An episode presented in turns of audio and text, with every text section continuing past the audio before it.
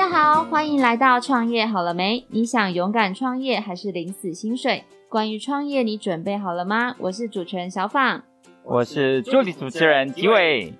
第二个，我们上次聊了好吃的东西，那我这次要跟你分享，我上次去你们铁道园区，还有看到一个非常有趣的小店。什么店？就是一个有很多奇幻的小东西。然后，你知道是谁了吗？我们那边有奇幻小东西的只有一家。伊奶奶他们店对不对？对，你知道吗？我看到有很多那个很漂亮的小东西。你知道女生就是天生对跟巨龙一样，对 bling bling 的小东西没有什么抗拒的能力。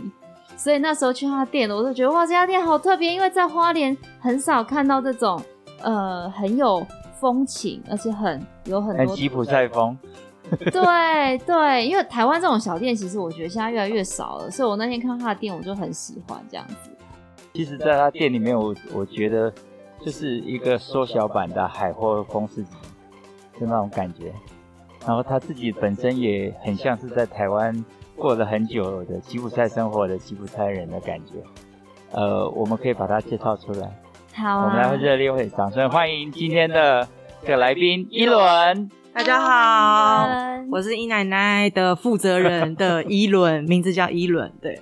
为什么叫伊奶奶？哦，这个其实故事很简单，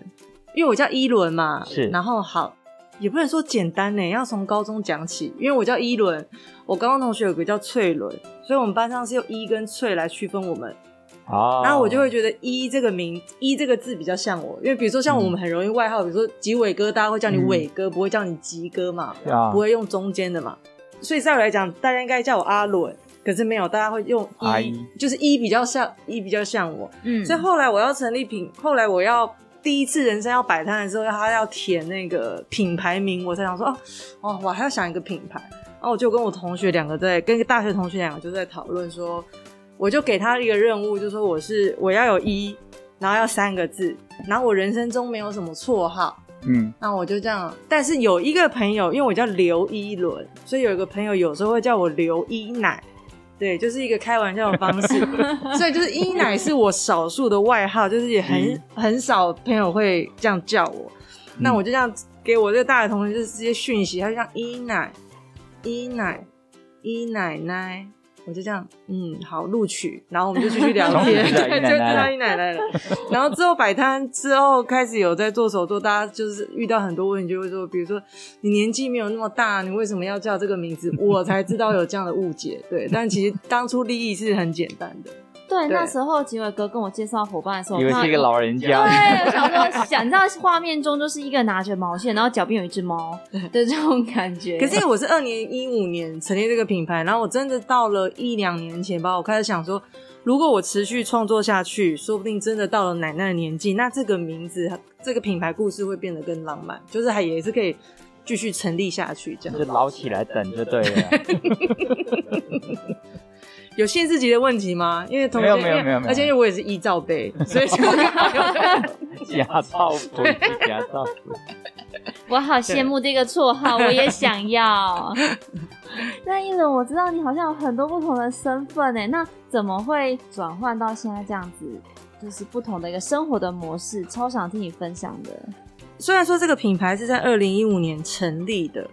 但是一直到去年。一整年才是比较很多收入来源是靠那个手作这一块这样，嗯、然后甚至一直到今年五月了才成立了一间手作选物店。呃，开店了两个礼拜，哎、欸，三级警戒休了两个月。对对对，但是在前面，其实我二零一零年回到台湾，我比较常对大家介绍身份，我是表演艺术工作者。就是我在台北，我是舞台剧演员，然后如果有表演相关的课程，我也会去教这样子。对，二零一四年，然后那个暑假有一个朋友教我钩针，玩了一下这样子，然后没有时间练习。那通常过年前呢，会是剧场的淡季，因为过年前只有尾牙场嘛，嗯，然后尾牙他们可能会找舞者去跳舞，可能会找一些其他团队，可是没有人会找演戏演戏去当你尾牙的表演节目，对。所以通常，呃，在一二月就会是剧场的淡季，那那个时候就开始做一些钩针上的，啊，刚好有一个刚好有一个朋友生了一个小孩，勾了东西送他拍照，然后就有一个有另外一个朋友说他想要大人版的这个，然后我才开始做了大人的东西，然后才开始你的创作生涯，才开始一前面都是友情订单啦，哦，对，然后也会开始试着去，也被本来就有在创作的剧场工作者，然后 push 一起去摆摊这样子，对，然后就变。一开始是勾冬天的毛线比较多，然后毛线帽，嗯、然后所以我前期大概就是只有冬天会摆摊个三四次，前几年、嗯、前几年，到后来陆陆续续加了一些呃夏天的的创，就是四季都可以通用的创作。可是我看你的创作好像很多元，不是只有勾织物啊？是这样子没错，可是觉得够成熟或是愿意拿拿出来卖的种类不多啦。应该这样，应该这样讲，嗯、因为有些东西就是做给自己做好玩就好。我身边也有一些，比如说精工或艺术类的创作者，他们常常都遇到一个问题，就是我想要做作品或教课这两件事情，有时候或者是我想要摆摊，他们就会有点冲突，因为他们如果要持续有创作能量，他就必须要要让自己有一段静下来的时间好好创作。但是偏偏他们像我朋友跟我说，他们其实真正有收入，都是真的要花很多时间，就像你说的，去上通路啊、摆摊，亦或者去上一些教学性的课程。就是议论，你对这一块你是怎么样去平衡它，或者是有更加呃，可能我之前没有听过的一个比较 balance 的方式。如果真说实话，我个人截至目前为止都不是只靠手作在生存这样。嗯、然后当然今年今年比较啦，因为。五月开了这个店面，这样，所以要怎么找到平衡呐、啊？我觉得很大一点是你自己的生活品质，你追求的是什么？有人可以一万块过一个月，有人可以五千块过一个月，嗯、有人需要三万、四万、五万都还不够。可能我的物欲比较低吧，我就真的是很少很少的钱，然后可以可以活下去。然后比如说我其实我三年前。我三年前是为了想要好好创作，所以我才从台北搬到花莲。然后我有半年完全没有工作，我让我自己去沉淀，而且去生活，然后抓到一些我夏天也可以有的有自信的创作，嗯、去去寻找这件事情。可是我前面先在台北存了一笔钱，我才能够下来。所以我觉得你可能要先顾好，就是对。那你如果过于浪漫，你可能最后就是会搞死自己，然后走不长远。而且我觉得我好像没有什么回答到问题。我觉得现实还是很重要啦，你要评估进去。通常有在做手作的，很少人只靠这件事情，很多人会。嗯，所谓的所谓的斜杠，那你的教学不见得是教你的专长，嗯、你不不见得是教你手做的专场。比如说，我还是会去教课，但我教的是表演，然后我反而手做的课程我很少开，但我最近有开哦，嗯，欢迎到我的脸书报名，对，赶快 宣传一下。然后比如说像像有些朋友他就会做手作，然后去帮所谓的大型装置艺术家。去当他们的工班，对，这样子，因为他们有一些技术在，然后也许他们没有做更大型创作能力，可是他们的技术对是不输这些艺术家，所以他可以去做当很好的工班。其实我知道很多的艺术家都会在他们工作中有一些理念想要传达。一伦在自己的创作或者表演艺术上有没有一些特别想要跟我们分享的东西？我就是任何一样的任何一行的佼佼者，这个很重要，所以要一直重复讲。然后包括其实，因为我觉得我没有在哪一行是特别厉害，比如说我在剧场，可是我在剧场不是什么有名的演员。然后我教了很多课，可是我也不是什么名师这样。嗯、那我做了手，我有做手作，我的粉丝也不是粉专，也不是那种几百人暗赞的那种很多疯狂的追踪者。嗯、然后现在就要讲到我的钩针的技术，就是我主要是做钩针创作。那我钩针的技术也不是到多厉害。嗯。我就是用很简单的短针跟长针来完成我的创作，嗯、但是我一开始想要做的原因是因为我想要做跟别人不一样的东西，就是在外面买不到的，然后包括那个造型也是，所以我其实一开始给我自己的任务是我每年要有不同的帽款。然后要有，嗯、而且是在外面不一样的系列吗？呃，不能说有时候会有一些系列，但有时候没有、欸。哎、嗯，对，买不到这件事本身就很厉害啊。应该外面看不到，嗯。对，对我追求是独特性。可是我到第三、第四年的时候，我把我自己逼疯了。因为比如说我同一个配色，我就是勾了三款，大概就是极限。然后我一直有新的帽款出来，别人说我要勾很多。然后后来我大概到两年前，我就是告诉我才发现一件事情，就是说我刘一文的厉害其实不是这些技术上的，然后我的厉害是在于配色的勇敢，跟你也可以说随便这样。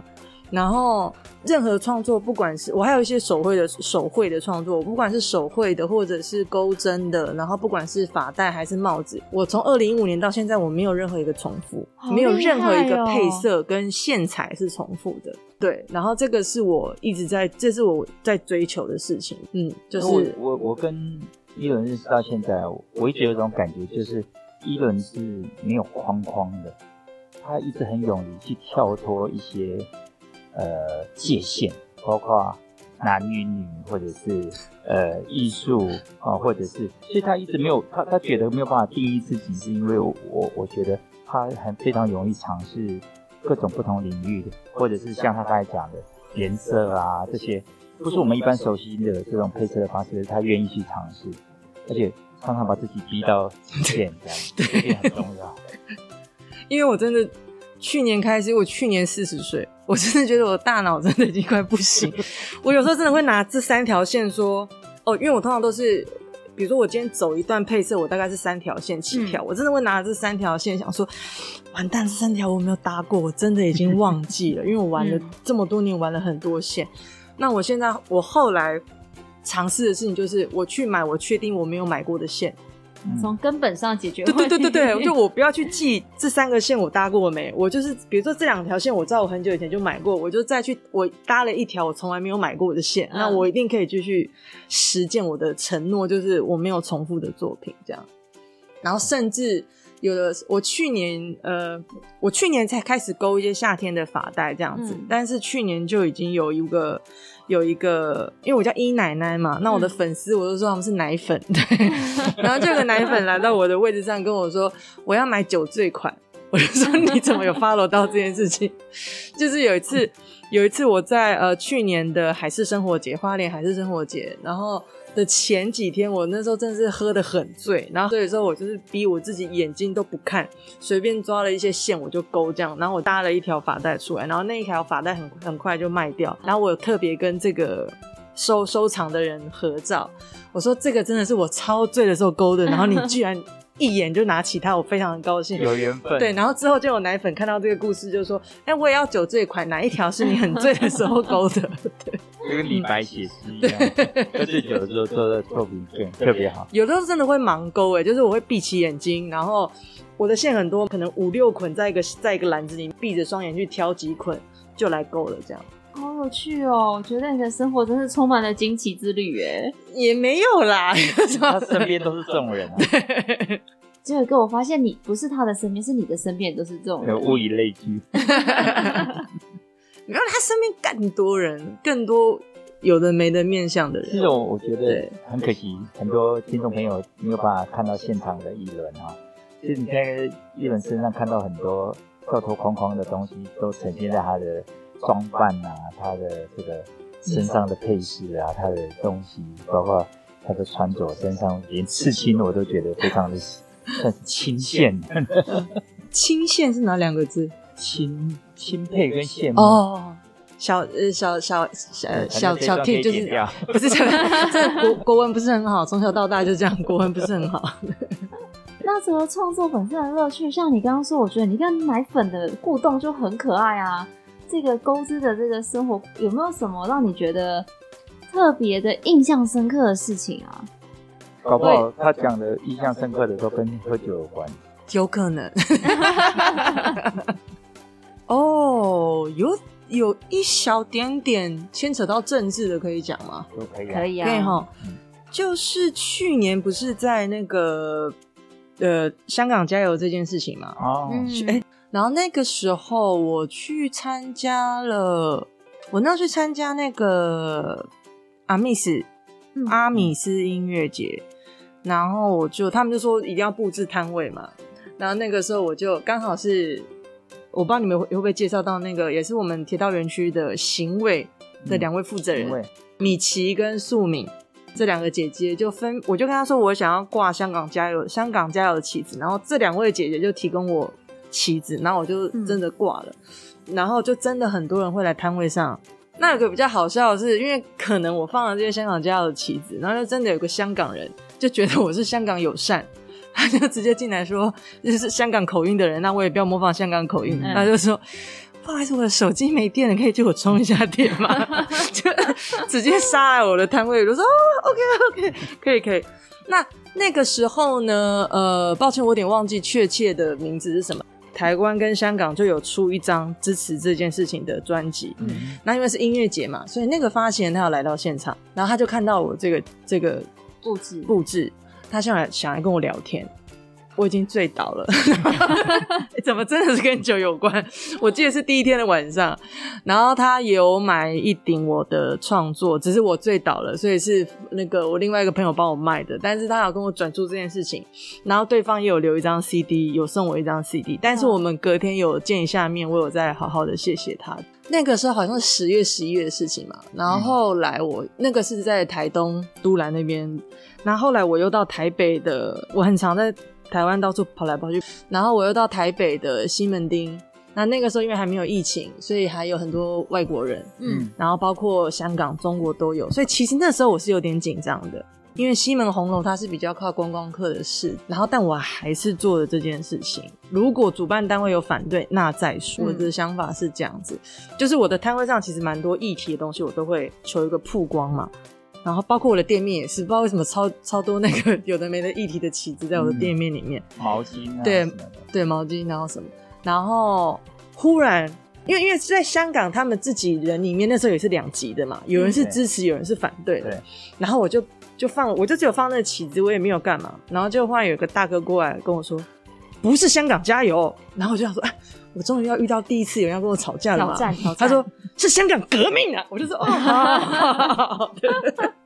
常常会遇到这些，嗯，不管是我有没有放这些议题的，因为我就算没有放香港加油，我也是会放一些反和旗啊什么。分享了两个小故事，真的很有趣耶。对，因为我很多像这样的创作，他说他们有一次留言说，我不是在创作，就是在创作的路上，或我不是在摆摊，就是在摆摊的路上。所以就感觉说，你们的生活其实因为就像你说，会摆摊去过很多不同的地方，认识很多不同的人，听到很多不同的故事。对啊，其实我有时候虽然说我自己也是蛮常出差，但是我依然很羡慕这样子。有，我都想说，我想当游牧民族。哎、欸，你其实不知道，嗯，他们这种工作非常辛苦。到了一个年纪，其实你不是你不是当游牧民族了。前面你可能真的可以好好，比如在海在海货摆摊的时候，很多人就是睡在那里。嗯对然后现在我们真的是年纪到了不行，我们就是好好的睡觉、洗澡，我们没有办法再搭帐篷或什么做这件很，然后七天不洗澡做那种很浪漫的事情，我们就是要好好的睡，好好的休息，好好的吃饭，然后同时间顺便摆摊感染这个气息，然后好好大赚一笔或什么的。这就是痴狂趁少年。对，那当然有时候更惨的是就是。你到任何地方还是会有生意不好的嘛，所以你还是可能你辛辛苦苦去那边摆摊，你花了呃你花了车费，然后你可能两两天的市集你还要花住宿费，然后你你你参加一个市集你还要参那个摊位的费用什么的，嗯、你其实有时候支出是呃是没有办法 cover 的，对吧？甚至你有可能是亏的。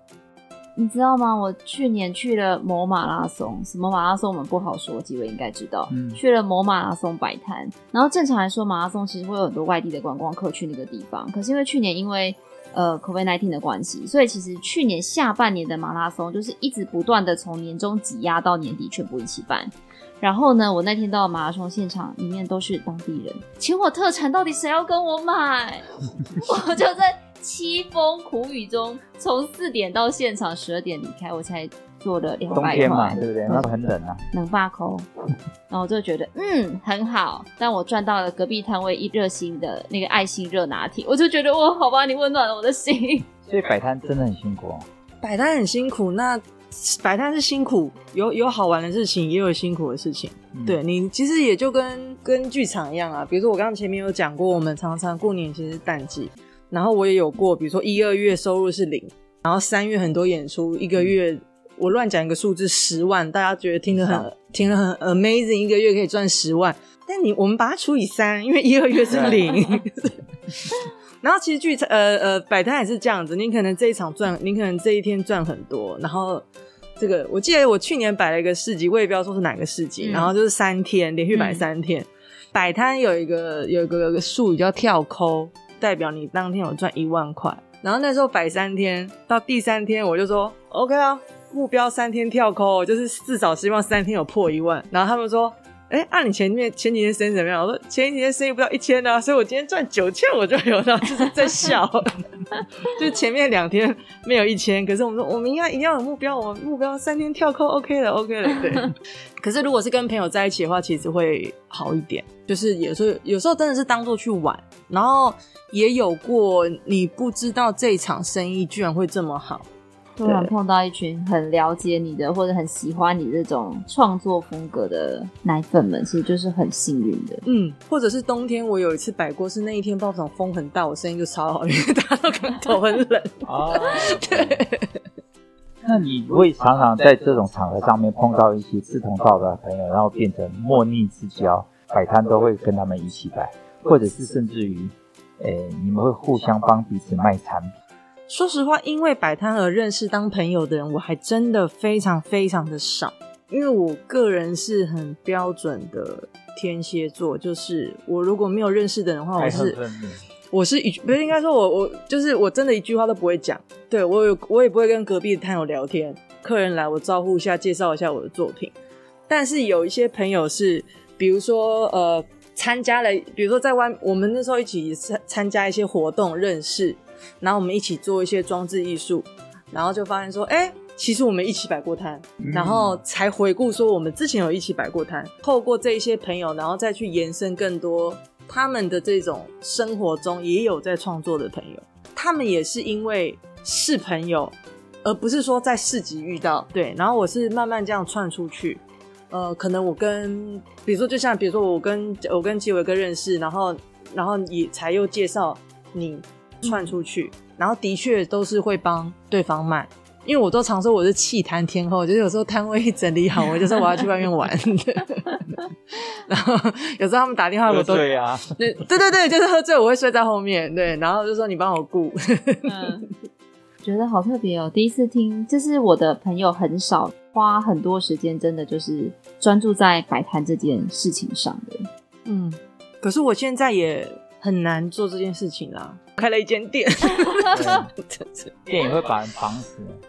对，所以其实很多人现在都在看，因为我去年跑疯了嘛，整个台湾跑跑，因为我本来目目标是去年我要把每个县市都打勾，但是我没有完成这件事情，然后就开了这间店，然后每个都在看我可以被绑多久。我本来想要边环岛边钩针边摆摊，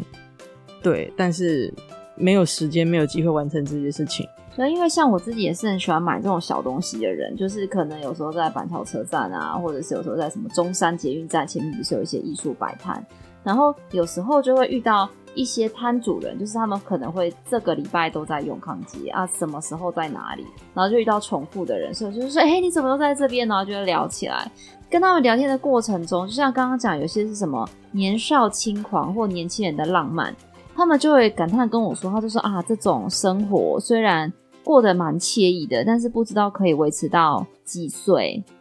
他们就会有这种感叹，然后或者是想说啊，是不是需要有一些转型或者是契机，对于自己的一个未来的一个规划。就像现在开了一家店，可是 有没有什么样的一些可以跟这些后进的，也许是刚出来摆摊或还有热情的人，可以给他们一些你的想法？因为其实你刚刚讲说，你去不同的市集遇到同一个创作者，我觉得这个反而是好事。这样讲可能会攻击到很多人，哦好，反正我没有在 care，我就攻击出去了。不具名，我们不具名，OK 的。应该说市集有两种，对，哦，是哎，有三种，有那种一年一次的，嗯、一年一次、半年一次这种比较少数的朝圣，对，也有那种。比如说，我有一个市集的名字，可是我可能这个月我办在这里，我办在那里，嗯、有点像花莲的西博市集，嗯、它就会有不定点的举办，可是也许它维持一个月一次，嗯、甚至到两次。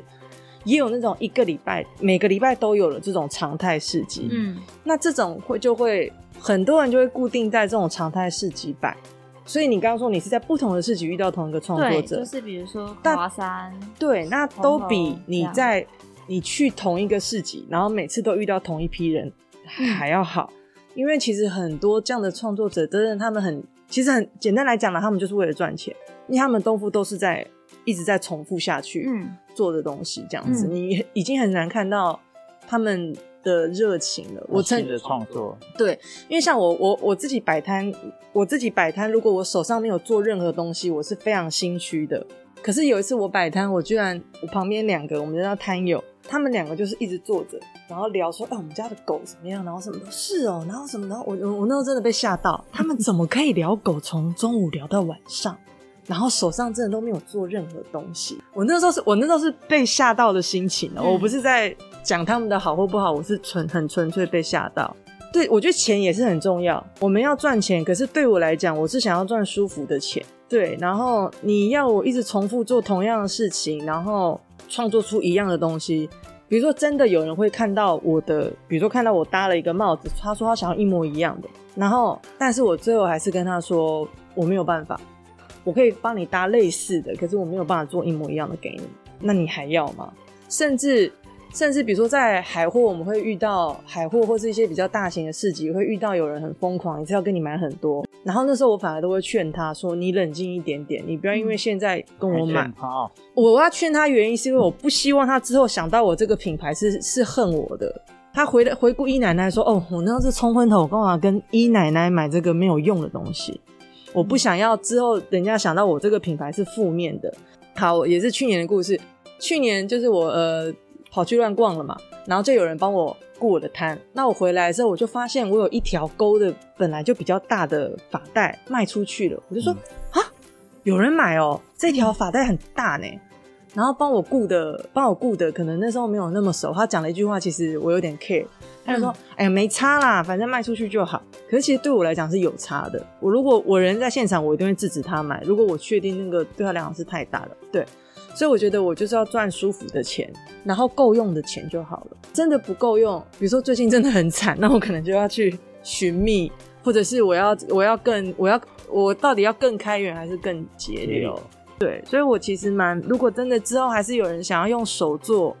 纯粹靠手做过生活，呃，生活绝对是非常非常非常困难的一件事情。可是同时间要懂得投资自己，比如说我很穷，我我真的真的，反正我买起线材是会失心疯的。对，像每一个我只要访问到，就是像那种手做的啊，或者像上一个是美甲师啊，看到材料这种东西都会疯狂。对。但我最近有 hold 着，因为最近有一个就是啊，他打七折，我的老天爷啊！然后我就想说，可是我一直跟，因为这阵子因为三级警戒，因为真的太穷了，所以我到现在还没有下手。可是以往，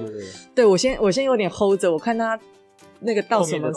对对对对对对对对对，就这个就要评估。像我去年一次跟同一家买，我买了一万块的线材，哇哦，对，真的是很可怕的一个，而且是夏天线材就一万多了，对。而且我是夏天，我就把冬天的一起买起来，因为那个折扣真的太吸引我了。像此时此刻，因为三级，我就要平衡我自己，不可以这么失心疯，所以到现在我都还没有买。虽然购物车我已经我已经拉好了，堆在那边，对，已经堆在那边了。对，就像我上次有一次，那个我一个做金工的朋友，他是做那个金属线绑石头的，嗯，然后他还是去美国参加一个什么石材展什么的，他就跟我说，他回来就是把他自己的行李塞爆，把她老公的行李塞爆，然后还跟行人借。重量，我说你到底带多少石头回来？他说因为很便宜呀、啊。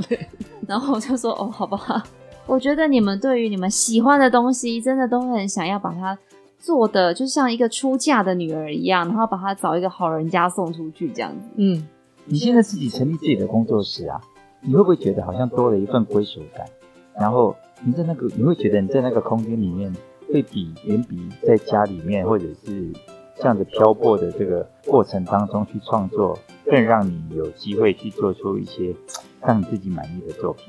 说实话，没有，我还是分类。对，因为其实拥有这个工作室，然后有一个很重要的事情，也是非常感谢吉伟哥，就是我有个很大很大的烫台，就是车缝车缝桌。那那个其实是我搬来花莲的理原因。因为我其实很想要做布类的创作，可是我从来没有做布类的创作。我顶多，比如说像我身上这件衣服，就是我车给我自己，然后车工非常的烂，但是我就是车给我自己而已。可是我一，然后我有收集了一堆，疯狂的买一堆世界，我每次出国去的就是布市，然后我有一堆布，可是我都没有做布的创作，然后我很希望有个好的空间，可是我钩针我喜欢在家里，所以我的线材我全部都还是放在家里，嗯、所以我觉得对我俩是一个区分，嗯、就是说我在工作室，然后我其实一开始愿意加入铁道这个这个我们这个铁了心的 team，就是因为我想要可以好好做一些缝纫的的创作。对，我需要那个空间做缝纫的创作，在家里我可以做钩针的创作，所以我觉得我没有觉得在工作室做东西我比较怎么样怎么样，然后我觉得两边对我来讲是一样的，然后甚至有时候是工作室去工作室用东西还会生气，因为现在疫情期间嘛，比如说你就是啊，我出门一次我的成本就是五块，你知道吗？一个口罩，然后哦我还要这些都要算的，对啊，然后我还要穿穿好一套衣服，因为回到家就要洗嘛，嗯。真浪费我的水，就是这，因为是刚好疫情期间啦，对，刚好疫情期间。可是现在在这个店里，其实比较多的是怎么去介绍别人的东西。因为我店里面有四十几个品牌，那这些品牌真的都是我摆市集的时候遇到的。然后在之后要开这个店，我再去联络他们，也愿不愿意来来寄卖，这样也都是我喜欢的东西。那我就觉得在店里，除了做我自己的创作，其实更重要的是要去展售这些我也喜欢的品牌，这样子。那我想要请教您一个比较敏感的问题，但如果不方便打或不舒服的话，就是可以跳过，没关系。就翻脸，不要这样。摔麦克风，还问 你有没有打疫苗？他外地来的，他才该打疫苗吧？也讲，我排不到，好难过。呃，我觉得有有一些艺术创作者其实不太喜欢被人家当做是商人，对。但是就像你刚才说的，就是有时候为了生存，有的人也也必须要去生产很多克制化的东西，亦或者是像多的是会把自己的商品把它规格化、标准化，可能卖一些材料啊、教材啊、出书啊，类似这样子。对于自己的定位。比较是什么样，或者是你的店里的定位，会是什么样的一个设定？如果说我一直重复，呃，比如说我可以纯粹画画，可是如果我把画印在，比如说我印在衣服上面，然后一直去做大量的东西，我觉得也 OK。只是说那种那种作品叫做文创商品，它就不是手作。那我的店的定位就是大部分有九成以上都是手作作品，但也是有文创商品。就是少数，非常非常非常少数。我对于我自己的定位就是一直做手作下去，好酷哦！不是因为我很懒惰，我很懒惰去研究一些什么其他的什么，我我我要怎么把这个东西克制化或者什么？就是把一招练成绝招，也没有一招变成绝招，就是就就像就像我我我我喜欢钩针，但我其实没有继续练很厉害钩针的技术，我就是一直玩颜色，然后我也喜欢画画。然后未来有一些我没玩过的东西，我也希望可以接触。不见得我会靠这个东西赚钱，我不见得会把我，嗯、比如说我有在，我也有在绣十字绣，可是我也没有做任何十字绣的的作品。至少我可以做给我自己。对，我是觉得没有必要，因为十字绣太累了。就是像这个包包是我自己做的，然后我绣了这个图案，绣了三一个礼拜吧。那很多人朋友看到照片就说：“啊，我也要，我也要。”我就说：“我做了一个礼拜的十字绣，我我卖这个包包，我一定是上，我一定是一万块起跳，才符合我的。啊嗯”对啊，那我不可能卖这种作品啊。所以很多东西就是做给自己，很高兴。所以其实很多消费者都不理解。像之前我曾经有一次邀到那个尤里老师来上课，然后大家也是觉得哇，你的东西可以卖这个价钱。对，但是一样都是后面就像你说的这样子，其实小小一块，不过小小一个零钱包，其实对他们来说，那都是一个第一个是那是心血，第二个那都是其实是一个不容易的事情，要持续不断的创作，就觉得天哪，这真的是太酷了。没有，我可能创作到四十五岁，我又莫名其妙做别的事情啊，谁知道？你才剩五年而已，千万不要讲太早。五年对我来讲蛮久的。然后机会哥说四年就可以学会一件事情。可以把一件事情做成行家，没有，也要看你对于行家的定义是什么啦。也是，对啊。你还会有想要回去演戏这一行？回去演戏，以舞台剧为以演戏为主要的工作吗？基本上不太可能。对。然后我来了花莲已经三年半了，但我中间还有接到跟表演艺术有关的工作，可能比如说像教课，或者是去做编导的的动作，或者是在一个艺术节里面做我个人的创作。对，那我比较这三年半已经没有去做。就是我去让一个导演导的演员这样子，除非是 除非配很好，除非薪水很高。我们都开玩笑说，我不会五斗米折腰，但五千都可以。其实我比较想听辛苦哎、欸，血本无归或者是被欺骗的这种。哦，我就是啊。我刚刚不是说那个吗？就是香港加油那一次嘛。我不是说就是阿米斯节第一天晚上我睡在那边吗？我那天就是我我睡在那边，然后我钱就被偷了。那是我人生中第一次跳扣，第一次一天业绩有一万块。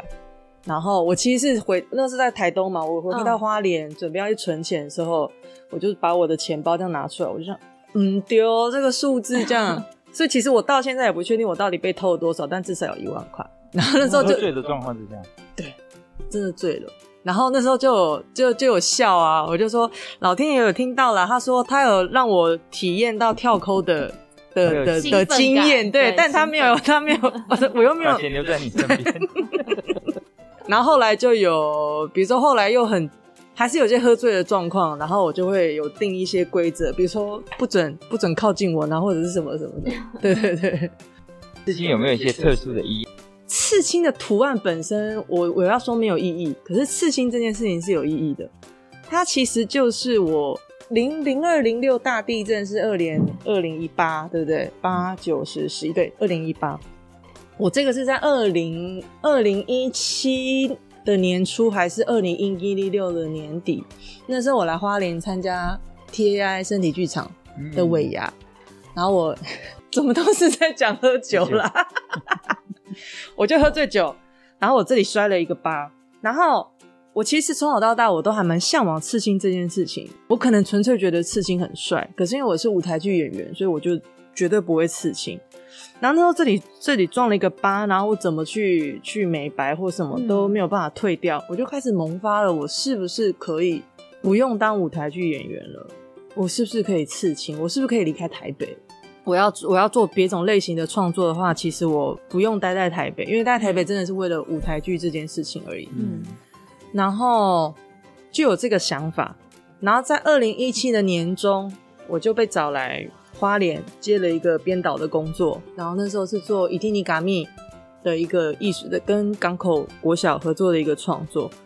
然后那就会觉得好像看到在花东做一些。不管是行为艺术，或者是别种表演艺术的创作，别种方式的创作，好像看到一些可能性。然后那时候就有在想，是不是要下了？然后后来就是也觉得差不多可以离开花莲，呃，不不不，离开台北了。然后就有请花东的朋友帮我找房子，然后同时间也刺了这个亲。然后花莲的朋友找到了，然后我就搬来花莲了。在大地震之前，它也相当于某一种程度上面，它是一个 sign，是。对自己来说是一个积地成碑，一个纪念。然后我也是，也是二零一七的那个中间，就像我讲的，我那时候开始，我有去上一些缝纫的课。然后因为我那时候租一个小套房，我觉得我来花莲可以找到更大的创作空间。那讲到创作，其实我一件事情非常非常的好奇耶，就是因为其实像我觉得我的工作某一个层面，它也有一定，因为我们是做公关活动嘛，也是有一定的创意性存在。我都会非常想要知道，说就是对于创作者来说，模仿跟抄袭这个很尴尬的一个，或者是一个分界线。对，因为像你的东西都是独一无二的，但是有没有去遇到，或者是去思考过这个模仿跟抄袭这个 这个问题？我自己的内心有分好几，刚刚脑中浮现好几个相关的故事。比如说，我一开始啊，为什么说我到去这两年比较参悟到颜色这件事情是，我一开始其实是很抗拒勾发带，因为我觉得发带是很常见的创作，然后我想要做不同的型嘛，所以你今天叫我勾发带，我真的觉得我在干嘛，或者是我可能也觉得我在，我我甚至可能觉得我在抄袭别人，因为已经是现有的东西，嗯、突破性。对，然后后来我就理解到，我就是配色。我就说我是配色小精灵，对，它是我创作的元素，而且我真的没有重复嘛，然后我才自己过了这这个坎山，然后我才去做，然后我也真的有看到别人的作品跟我的招牌很像的时候，我就想，嗯，嗯，好，然后我就 算了，因为真的有时候会真的就是还是有，你也不能说他抄袭嘛，因为可能他也没有看过你，然后就真的就是嗯莫名这样。然后会有一些比较有趣的，比如说像其实会有很多蜡神编织的，蜡神编织的。那你要说他们是抄互相抄袭吗？因为看起来都很像啊，非常对。但我还是会有有一个朋友，比如说我今天朋友买了一个这个，我就说，哎，是谁谁谁的作品吗？他说，拜托，风格差那么多，那个差的是谁谁谁的？所以他们可能更厉害，可以分辨出这个是谁的谁的谁的。我们不懂的就会觉得是抄袭，你懂我意思吗？嗯、对。那有个比较好笑的是。因为有一款真我我我自己还有一款帽子是我在外面目前没有看完全没有看过，就是我我冬天的帽子有基本上是三款，那有两款可能会有类似的，那有一款绝对没有。然后我真的在那个一个市集现场看到有人戴一个帽帽子跟我的一模一样，我真的那时候火有点起来，嗯，因为我真的因为我前面先看到另外一款很像了，然后现在又看到这一款。怎么会有人？怎么可能有跟我一样的帽子呢？我真的有点气到这样。后来一看，是我刚刚卖出去的，我忘记了。因为因为那个、本来以为，本来以为你要讲说你要去给他两拳，这是什么东西？我原来是你自己卖的，对，我自己卖掉忘记了。因为在摊位底下跟太阳底下那个颜色有点不太一样。我那真的有点，怎么？然后后来是这，因为那时候又戴口罩嘛。因为哎、欸、不对，二零一九没有戴口罩，好，那真的就只是我的一个眼盲。对，因为这个问题真的很多人在讨论，其实创作者群，因为他们说像衣服啊、帽子这种东西，嗯、它其实是没有所谓的版权的，或者是什么著作权的，但是很多人就会说，哦，我这不是抄袭，我这是致敬，就会有很多这样子的说法。嗯嗯对，所以我每次遇到创作者，我都会对于每一个创作者对于这个问题的态度，其实我都会就是，所以才会问你刚刚那个问题的。嗯，然后像之前也是，比如说我的店里有一些是衣服的创作，不是我的，是另外一个品牌的，嗯、然后就有一个人问我说：“这个是从头到尾吗？”我说：“什么意思？”然后他的。因为他们可能看过更多是再制，嗯，比如说买一件现成的 T 恤，然后我加了一个口袋，或者是我可能绣什么东西上去，嗯，然后但是我那个这个品牌，它真的就是从零开始，从布开始自己剪，然后去完成这样的创作，所以我觉得其实还是在于创作者你对于自己的想法是什么，然后你的专长是什么。比如说我其实也会开始思考说，嗯，可能可能版型上我就是想不出来。我其实一直没有做布类的创作，是因为我也没有想到一个我喜欢的版型，一个我独特的版型。你要我一直去做别人已经有的版型，我其实觉得蛮痛苦的。但也许过一两年，我也会觉得买一件材质好的 T 恤，可是我这块布是我从哪一国特别买回来，在台湾里面没有的，所以这件衣服也是独特的。我觉得也许，也许过一两年，我会允许我自己做这样的创作，但是我现在没有现在的没有那样的想法，所以我其实觉得没有好或不好。就是看你自己的心情是什么，当然有些抄袭是很明显的啦。我觉得那个说是致敬就真的很 bullshit。对对，其实我觉得很多创作行业啊，很多前辈都会说，你一开始先不要全职，你就是兼职，比如说有一个正常的工作，然后六日就可以做自己喜欢的事啊，摆摊、嗯、啊之类的。但是很多的年轻人就会觉得，我就是很喜欢这个东西啊。那对于这些后进之辈，你有没有给他们一些想要入行的一些建议？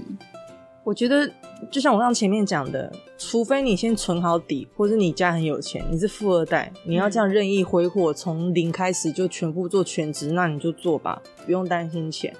可是如果你在钱上面是有问题的，那你当然要先解决钱啊。如果你钱没有办法解决的话，你怎么可能走得长远？所以我觉得钱是很现实的。现实来讲，是你的存款够不够厚？你可以允许你自己烧多久？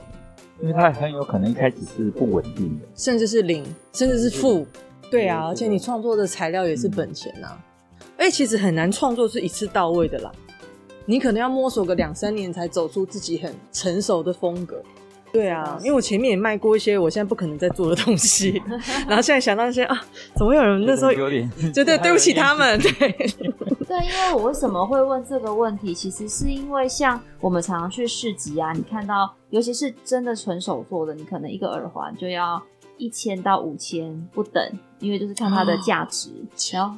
有可能，或者是像你刚刚说一个包包，钩织的包包，那有时候你很喜欢拿起来，我就看过，呃，八八千九，那我就默默的放回去。所以其实真的像跟我同行的朋友，尤其是自己本身有些创作人，他们就会觉得说，那很好赚啊，那我就是可以卖出一个东西，好像就跟我平常在外面上班的二分之一、三分之一的薪水。我身边确实就是有一些朋友这样的憧憬，觉得那我也可以这样子去做啊。对，所以才会比较好奇，是说他们这样的想法到底是不是合理或者是可行的？其实像我，我刚刚讲说，像我的个性是会去思考说，我的本可以活可以活多久？我是比较负面的人，我是比较我会把事情想到最糟，做最坏打算。对，我我先我先做最坏的打算，然后去思考我可不可以承受，我可以承受我才去做。然后这是我的个性，嗯，但也许有的人是。也许有的人是需要，他是去闯，然后人家跟他说，一直跟他建议说，你可以怎样，你可以怎样，他非要自己去试，那他就去试吧。他可能试了两三个月就败退下来，那也没关系。嗯、对啊，所以我觉得其实没有什么好笔记的，没有什么笔记好给人的，因为每因为每个人的个性都不一样啊，每个人的个性不一样，本不一样，然后创作方式跟逻辑不一样。在能为自己负责的状况下做决定，就是当下最好的决定。对，我觉得至少你要很喜欢你正在创作的那个东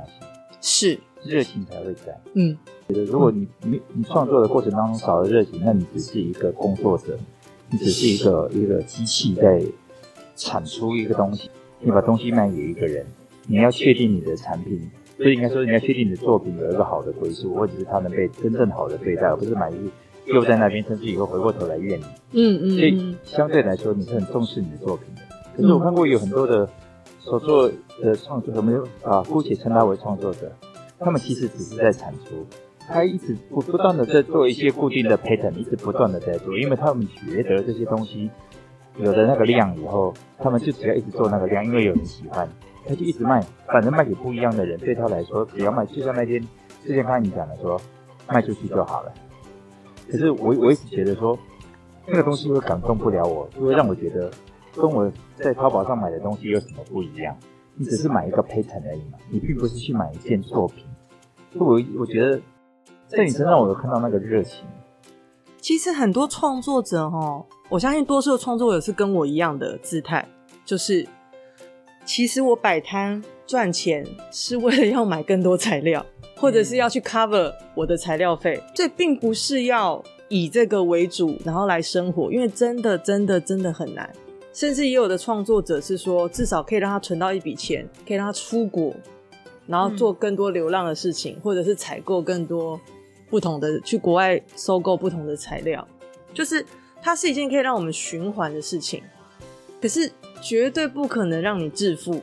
如果你比如说你是有家庭的人，你想要靠这个来养你养你的家庭，那绝对是不可能的。除非你就编的，你就编着，你就真的就是克制化，就说你真的就是商业化了你的东西了，也还是有哦。或者就是开课出书卖材料，嗯，为了要让他的学生就是有东西可以教学这样子。嗯，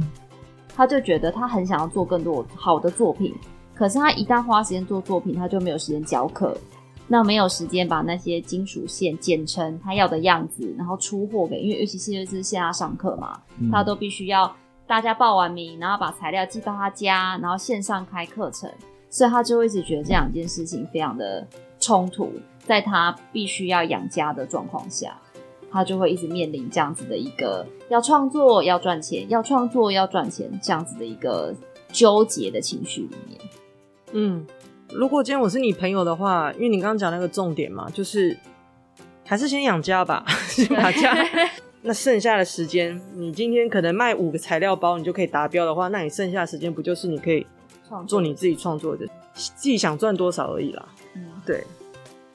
哇，我今天超级开心见到那个一轮更多不同的面相，因为上次去他店里就只有短短聊了。很庞克的一个女孩